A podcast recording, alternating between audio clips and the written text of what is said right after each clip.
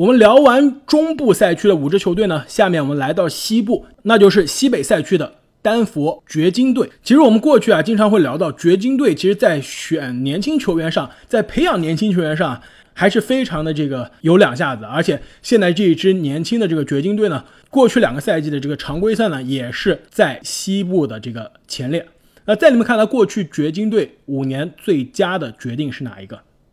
其实我觉得掘金过去五年啊。所有的操作都可以说是算是四平八稳，没有一个特别爆炸的交易和签约。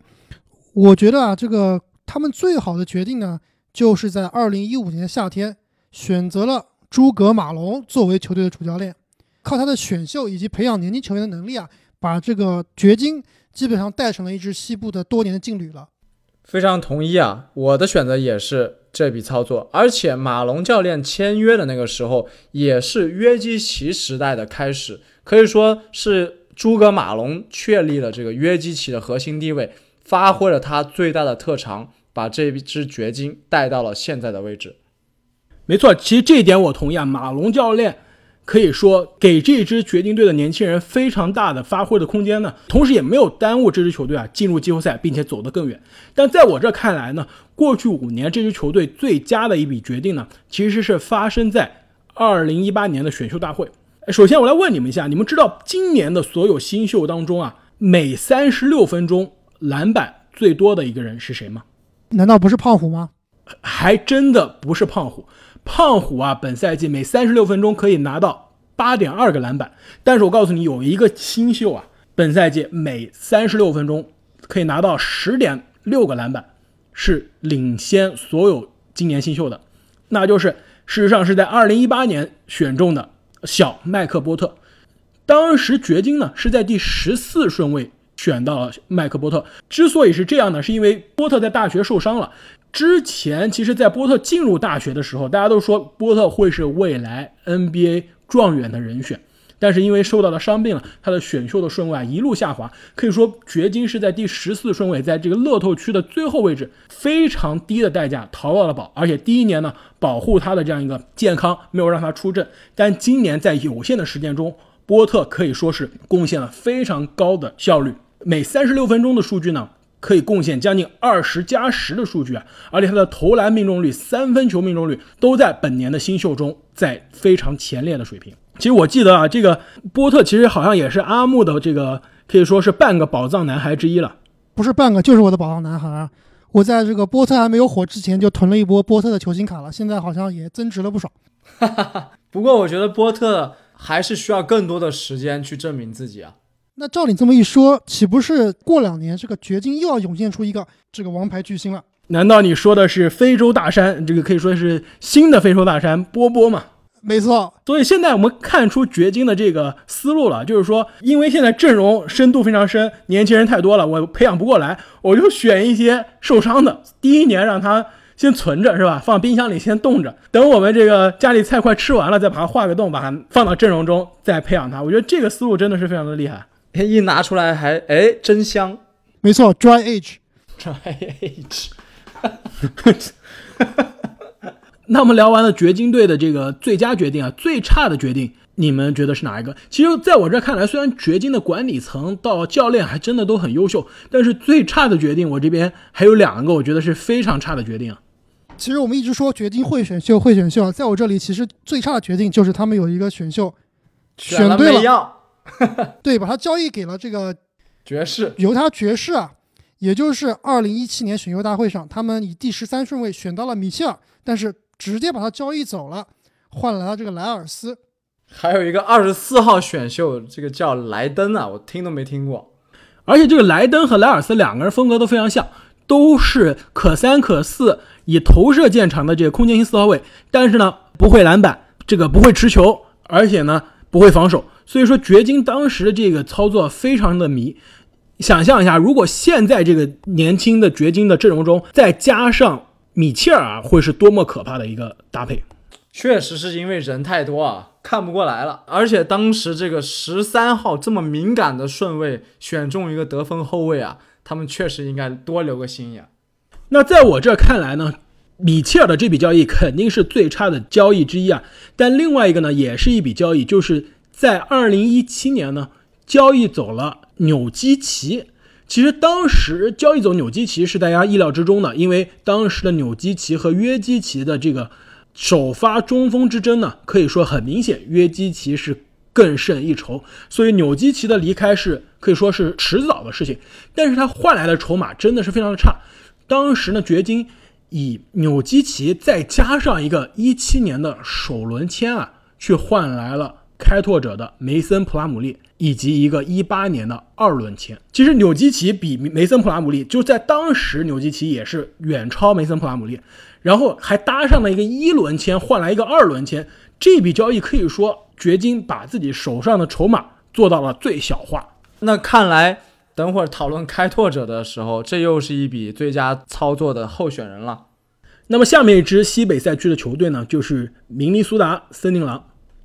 其实我觉得非常有意思啊！刚刚阿木你谈到公牛的时候，说公牛的这个最佳的决定是交易走巴特勒，把巴特勒放到了这个森林狼啊。其实在我这看来，森林狼过去五年最佳的决定之一啊，就是交易来巴特勒，因为在那之前，在巴特勒来之前啊，森林狼已经是十多年没有进过季后赛了，十三年，没错，就是在二零零四年加内特的。MVP 赛季之后就没有跟季后赛沾上边过，所以说巴特勒的到来把球队时隔十三年重新带回季后赛的这个行列之中啊，就是一个非常大的胜利。虽然巴特勒后来跟球队又一次闹翻了，不得不再把他交易走，任性 boy，对，但是我觉得来过辉煌过也就够了。对，爱过，哈哈，原来开花你喜欢这种类型的，我记下来了。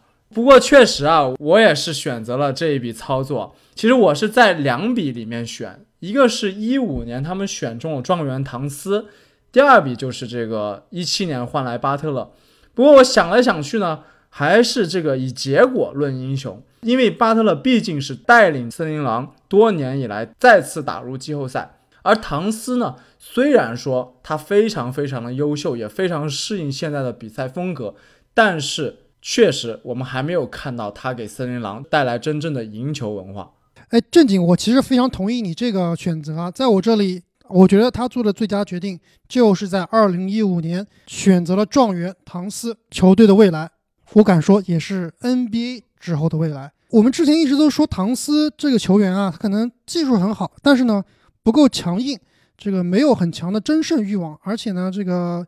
性格呢比较软弱，但是我现在看来，唐斯很有可能会在未来爆发。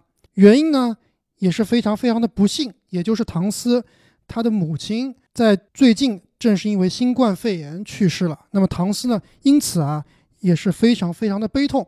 其实当时我有点害怕，我觉得唐斯他本来这个心理素质啊可能就不是非常非常好，会不会之后呢一蹶不振？但是呢。他最近突然又站了出来。我们知道，最近在美国，在这个森林狼的主场城市明尼阿波利斯啊，发生了这个白人警察用膝盖杀死一个黑人的事件。那么，唐斯在刚刚失去母亲，也就是一两个月的时间啊，应该还在极其的悲痛中。但这个时候呢，他居然第一个站了出来，在媒体前发言，表示要反抗，要警察给一个说法。而且不光是在这个网上，他是真正的。走上了街头，为他的黑人同胞发声。我觉得这次的唐斯让我感受到了不一样的气场。我觉得开始有担当了。没错，我觉得他可能真的因为这个次挫折啊，真正的成熟了起来。其实还有一点可以让唐斯在未来走得更远的一点呢，就是他身边啊，终于来了他的这个好伙伴，也是他多年的好友啊，这个拉塞尔。森林狼在过去的这个交易截止日呢，把枸杞哥。送到了这个勇士队，换来了这个唐斯的好伙伴拉塞尔，也让唐斯在这个可以说职业生涯或者他的这个人生非常黑暗的一段期间呢，身边呢有他的好基友相伴。既然说到了这个枸杞哥维金斯呢，但不得不说，我觉得维金斯的这笔续约呢，可以说是森林狼过去五年最差的决定之一了。那就是呢，在二零一七年的这个赛季开始之前。森林狼跟威金斯啊签下了五年一亿四千八百万，就是将近每年三千万的这样一个超级大合同。我们知道威金斯可以说是年轻球员中得分能力、身体素质都非常爆炸的球员，但是呢，过去这些年一直没有办法兑现大家对他的期望，一直没有办法对得起他自己的天赋。一方面呢，是他这个投篮的这个选择真的是非常差，投篮的效率也是非常的差。另外一方面呢，他除了得分之外啊，一直是没有办法在其他方面给球队这样一个更多的贡献。尤其是在防守当中啊，虽然森林狼基本上是跟季后赛没有关系啊，但是即使在常规赛的这个强度中，维金斯一直都没有办法做到联盟平均水平的一个防守球员。可以说，森林狼在这样一个情况下选择基本上是以顶薪续约维金斯，是一个非常非常冒险的决定。幸好呢，是在今年的交易截止日之前，正像是活塞队救了续约格里芬之后的快船队啊。勇士队的这笔助攻呢，也算是救了森林狼的这样一个维金斯的大合同。没错，这个维金斯的合同啊，确实有点夸张，但毕竟呢，他也是兑了现了，换来了拉塞尔。其实森林狼队的另外一个大合同啊更差，那就是二零一六年续约迪昂，四年六千四百万。我这边的选择跟阿木一样啊，迪昂这个球员，其实在续约前，在他新秀的前一两年，其实打的还是不错的。但是后来呢，我们也都看到了，他基本上就成了这个烂合同的代名词了。而且相比于维金斯，迪昂虽然只比维金斯早一年进入 NBA，但是他进入 NBA 的时候已经是一个大龄新秀了，二十四岁才进入 NBA。现在呢，维金斯只有二十四岁，而迪昂今年已经三十岁了。没错，这笔续约真的也是当时让大家非常的不理解。那么下面一支西北赛区的球队呢，就是波特兰。开拓者队，其实我刚刚啊在聊到这个掘金的时候，我已经说到了我心目中的波特兰的最佳决定，那就是以普拉姆利啊再加一个一八年的二轮签，就换来了纽基奇，以及一个一七年的一轮签，其实就是一七年的这个二十号签。可以说这笔交易呢真的是血赚。纽基奇啊在这个过去的这个一八一九赛季呢，场均可以贡献十五分、十个篮板、三个助攻。一个抢断以及一点五个盖帽，而且呢也打出了一场超级大两双外加五乘五的这个比赛。虽然他后来呢在这个季后赛开始之前遭遇了非常严重的伤病，没有进入季后赛，但是我觉得之前这个赛季开拓者的经验表现啊，跟纽基奇的存在非常的相关。而且这个赛季在球队失去纽基奇之后，这个首发中锋啊变成白边之后啊，球队现在在季后赛边缘挣扎。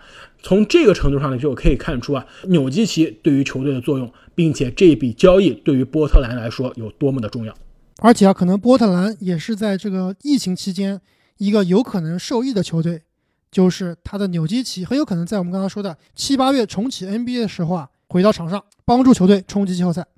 其实我觉得除了纽基奇这一笔交易之外啊，另外一笔可以算得上是这个雪中送炭的这个签约啊。也是十分优秀的，那就是这个赛季他们在失去了很多侧翼的干将之后啊，以底薪签来了安东尼，然后安东尼超出人们预期的这个表现，这一笔操作我觉得也是比较优秀的。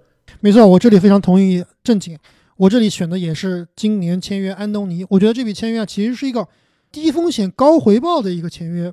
而且呢，这个最后的结果也是非常非常好。我们知道，安东尼其实跟球队融合的非常不错，而且呢，这个跟球队的老大老二关系啊都非常非常好。前两天呢，也是这个安东尼的生日，这个老大老二都在这个 Instagram 上给这个安东尼啊送上祝福，可见他在球队的地位还是相当相当的高的。没错，而且当时我们在八千万梦幻选秀里面也说到，安东尼可以算得上是联盟现在最强两百最强两百万，这个性价比是非常非常高。而且，其实我们在这一笔签约发生的时候，我们还是非常的看衰这笔签约的，因为当时之前安东尼在这个雷霆打的非常的失望，之后呢，火箭想大胆的再尝试一下，给安东尼一个机会，也是失败了。所以当时我们觉得开拓者签下安东尼是不是乱投医？对，没错，是不是一个并不是很好的一个决定？但现在看来。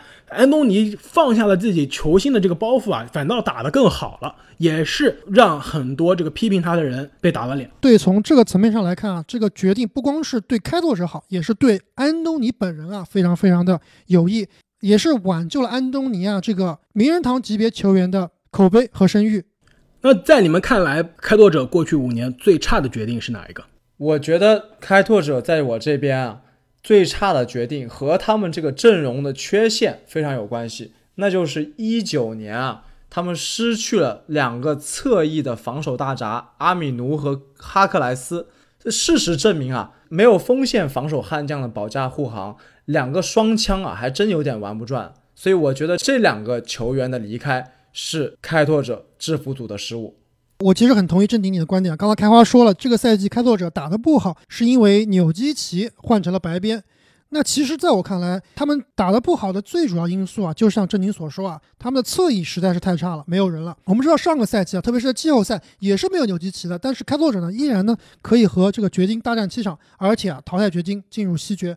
所以放走这两个侧翼啊，堪比是当年这个火箭放走阿里扎和巴莫特。锋线的防守，在一个想在季后赛走得更远的球队，绝对是一个必需品。而且开拓者的后场双枪啊，都不是以防守见长，而且这个 CJ 的这个身材呢，也是比较的矮小，所以说遇到对面比较高大的这个侧翼啊，还真的是需要比较强悍的这个防守悍将帮他顶一顶。那么在我看来呢？波特兰开拓者过去五年最差的决定都可以一句话概括，那就是二零一六年的夏天。可以说，波特兰开拓者在二零一六年的夏天真的是非常非常的疯狂，在花钱上真的是没有任何的节制啊。那就是首先呢，他在二零一六年的夏天呢，给了。克莱布四年七千五百万。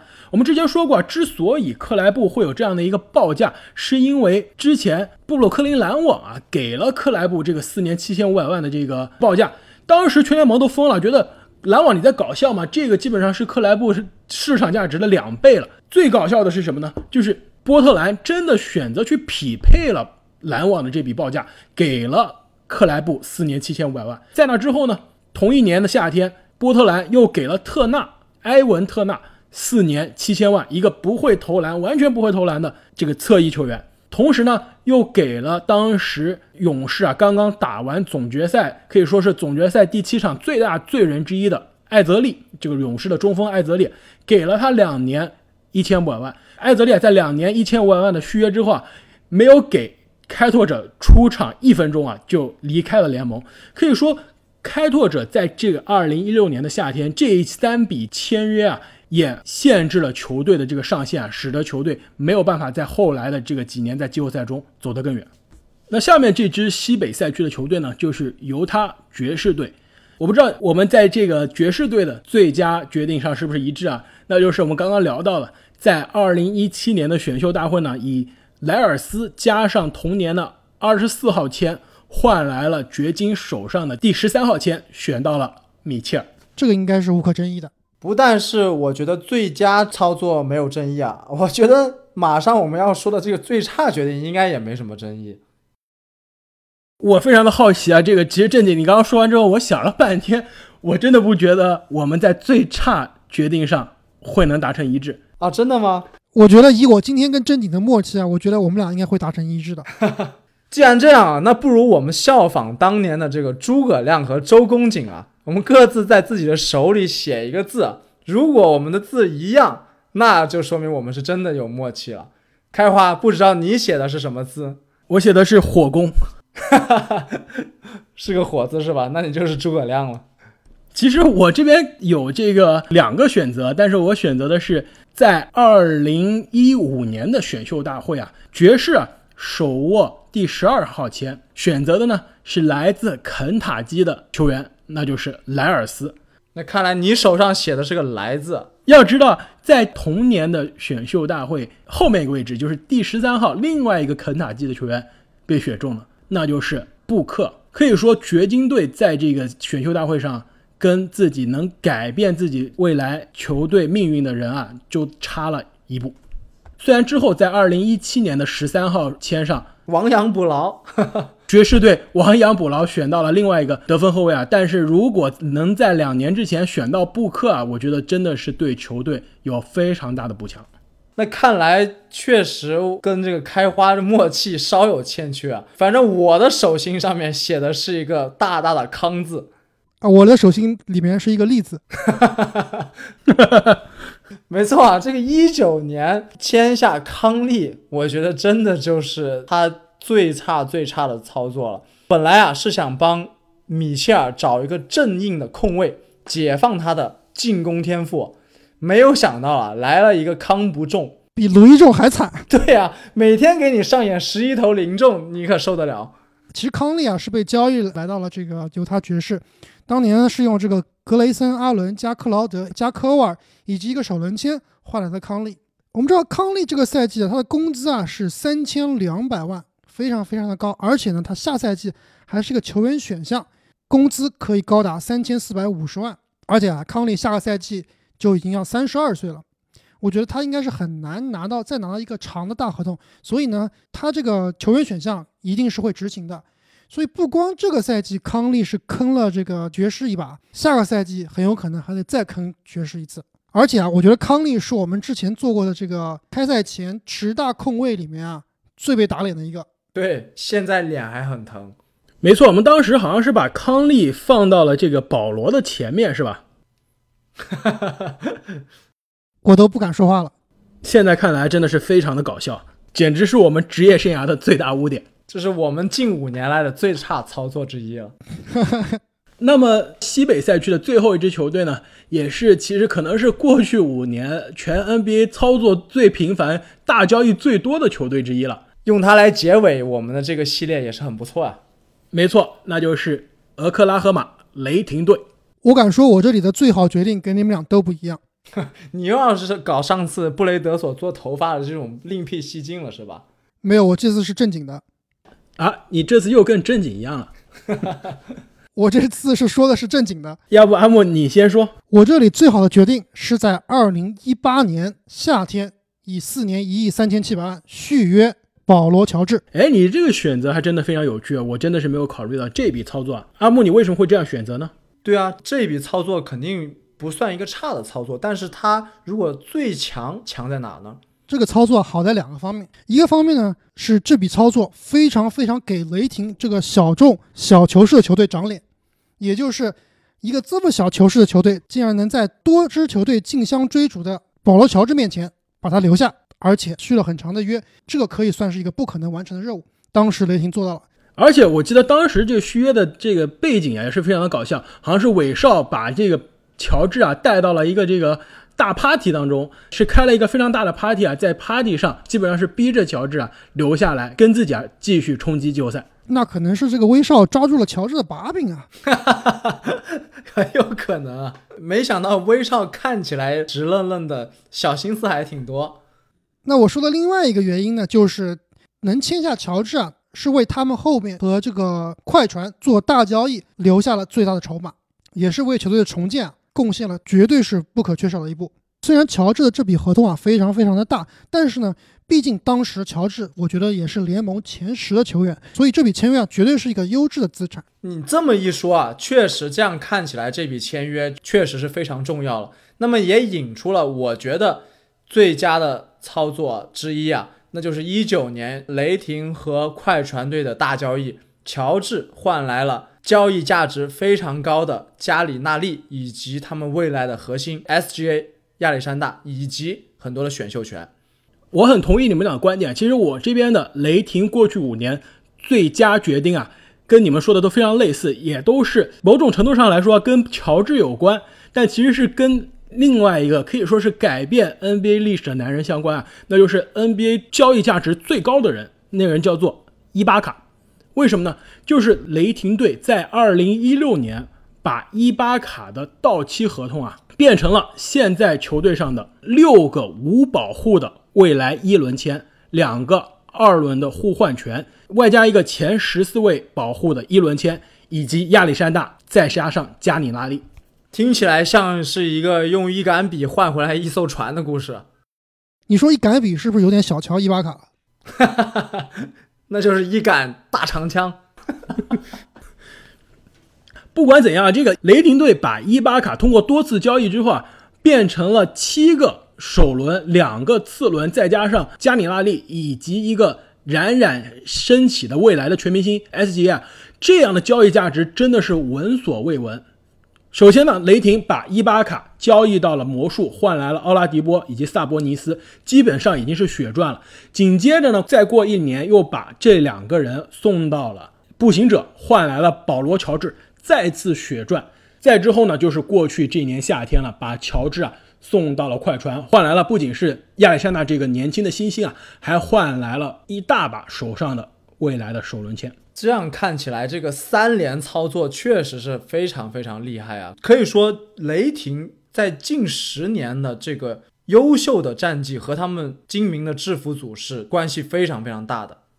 除了他们换来这些优质资产啊，另外我觉得他们把韦少交易到火箭，换来非常非常多的资产，这一笔交易啊，也是最佳操作之一啊！因为我觉得这一笔交易要去完成它。其实有两个很大的难点，第一个就是韦少他本身合同非常非常大，第二点呢是韦少作为雷霆的功臣啊，球队非常希望能满足他的意愿，而他呢是不可能去一个摆烂球队的，那么他也不可能去另一支不需要他这种大包大揽打法的季后赛强队，所以啊，寻找到一个准确的下家，把这个大合同交易出去。难度是非常大的。那么最后跟火箭的这一笔交易，可以说得上是皆大欢喜。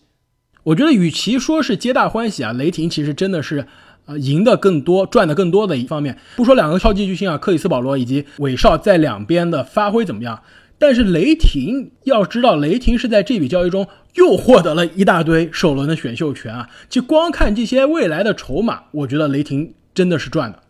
而且你们知道吗？在一九年的夏天，这两笔交易之后啊，雷霆未来七年啊，手上有多少个首轮选秀权吗？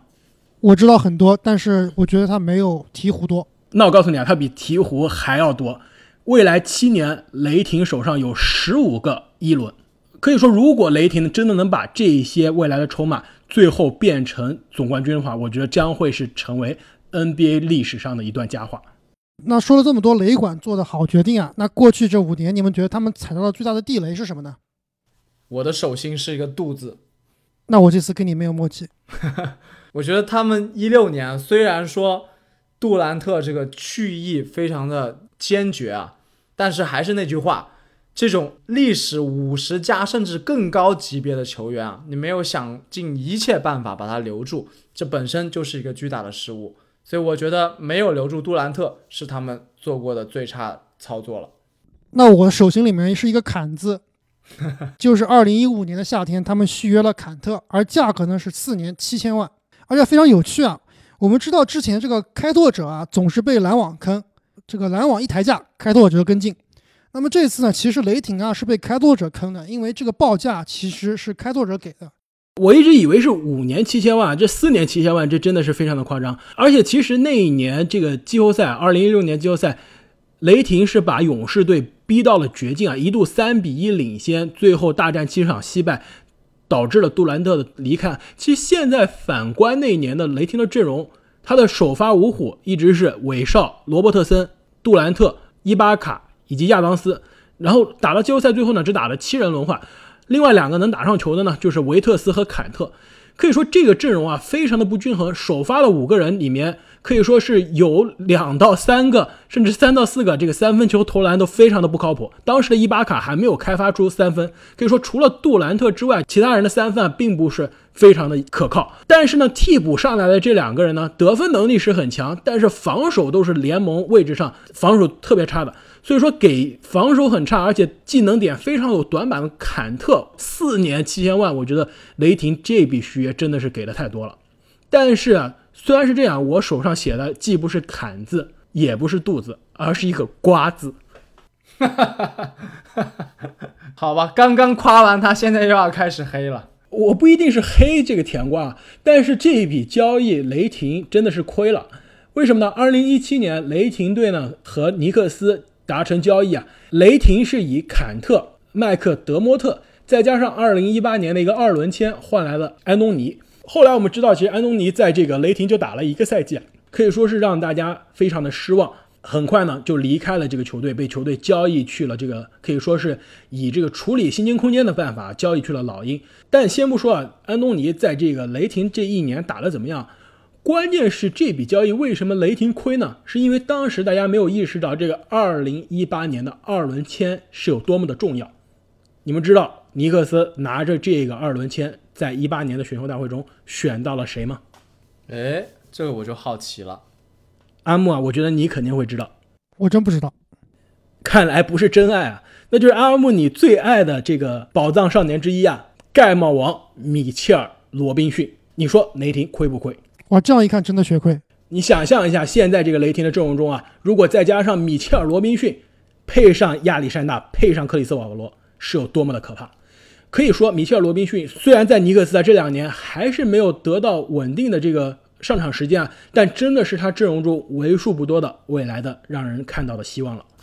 那么花了三期节目的时间啊，终于盘点完了这个 NBA 三十支球队过去五年的最差以及最佳的决定。两位，你们心目中有什么样的感想吗？哎呀，感觉这些制服组的差距真的还是挺大的呀。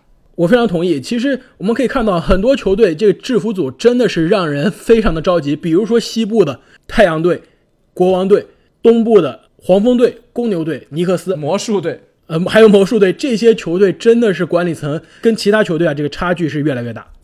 而且还有一个很有意思的点，那就是很多球队最差和最好的操作都跟那么几个关键球员有关。所以说啊，这个联盟还是被几个顶级巨星所统治啊，搅动着联盟的风云。我也是非常同意这你的观点啊，我觉得其实一个球队能有一个好的总经理，真的可以改变这个球队的未来。球队多花一点钱聘请一个好的总经理，其实是相当值的，可以让你在自由市场上省掉更多的钱。钱 没错，这样这样，比永博的大合同，这个莫兹戈夫的大合同就不会发生了。其实我的最大的感受就是。做总经理真的是非常的难。其实我们做这个梦幻选秀也好，包括我们玩的这个这个梦幻经理人的 NBA 游戏也好，都是想模拟去感受一下做这个 NBA 经理人的这样一个感觉。但事实上真的是非常困难，而且职业生涯的压力非常大的一个职业。可以说，比如说雷霆队的这个总经理山姆普莱斯蒂。